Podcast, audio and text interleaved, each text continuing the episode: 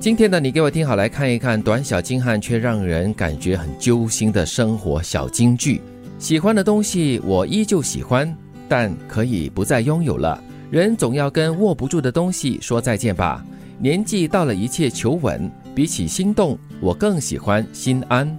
嗯，我觉得到了一个境界了。 对，到了这个境界，是你不会强求，也不会就是勉强别人来喜欢你，或者是勉强自己来喜欢某些东西，或者留住一些东西。嗯，如果你真的喜欢对方的话，就让他走喽，嗯，给他自由喽，对，让对方自由，你自己本身在心理上也是一种自由了。因为，为他获得自由，嗯，他开心了，那这真是一种对你来说才算是一种真正的祝福吧。嗯对，大部分的人到了一定的年纪之后呢，是我们说比较看得开的。嗯虽然还是有一小部分的人可能太纠结，所以其实我觉得说，嗯。虽然这句话说的有点小无奈啦，就是它让人揪心的感觉哦。但是这就是成熟过后呢，你懂得调整自己的心态，可能就会得到一种比较安稳跟心安的感觉了。救 赎。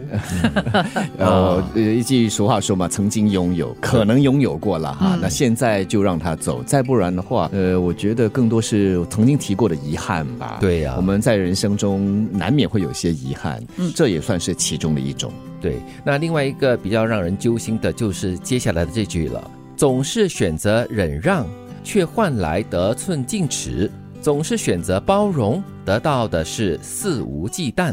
嗯，哎呀，所以就是有这样子的人哦，把你的一些忍让啦，或者是包容哈、当成是理所当然的，然后进一步的得寸进尺喽。我常常会提醒，就是如果你不喜欢某一件事情，你一定要表态，因为如果你不表态的话呢，对方可能会觉得，或者说他可能不会意识到你觉得这样有问题。啊，是是是他，可能并不是很有意识的说，哎，反正他不介意，我就多要一点。他不是这样子，而是他会觉得说，哎，他真的不会介意。所以造成对方的得寸进尺或者是肆无忌惮，你自己本身也要负上一是定的责任啦。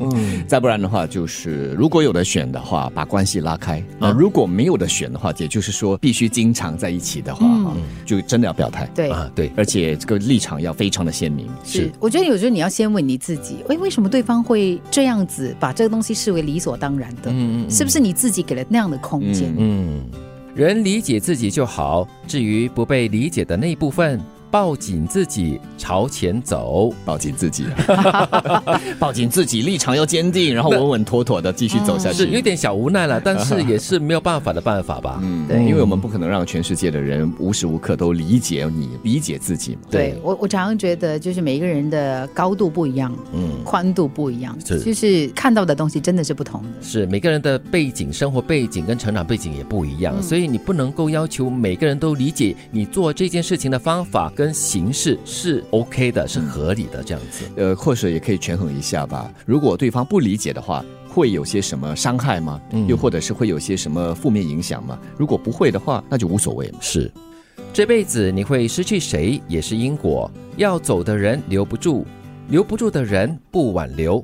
有的时候放手也是另外一种美好结局，嗯，一种缘分吧。对，跟这个第一句好像遥遥相呼应哦。嗯嗯嗯，这里用的字因果哈，其实也解释为你可能之前做了些什么，没做些什么，以致这段关系会有这样的一个结果。对，所以真的有时候东西留不住，就不要去勉强了。勉强到最后呢，比较纠结跟比较痛苦的还是你自己嘞。对，放手其实就是放了自己嘞。嗯，喜欢的东西我依旧喜欢，但可以不再拥有了。人总要跟握不住的东西说再见吧。